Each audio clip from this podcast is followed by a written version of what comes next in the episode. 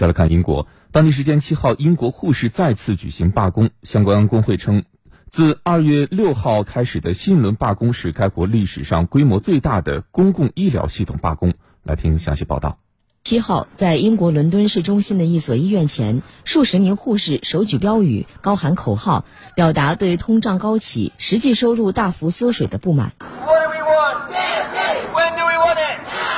罢工组织方英国皇家护理学院表示，七号当天的罢工集中在英格兰地区，参与罢工的数万名护理人员来自七十三个医院信托机构，占比超过英格兰所有医院信托机构的三分之一。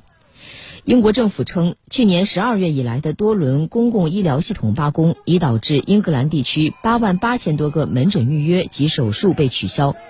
据悉，英国公共医疗系统的理疗人员、救护车工作人员和教师还将在近日举行多轮罢工。过去几个月，罢工和示威在英国变得越来越常见，而高通胀的难题迟迟无法解决，这样的场景恐怕还将持续一段时间。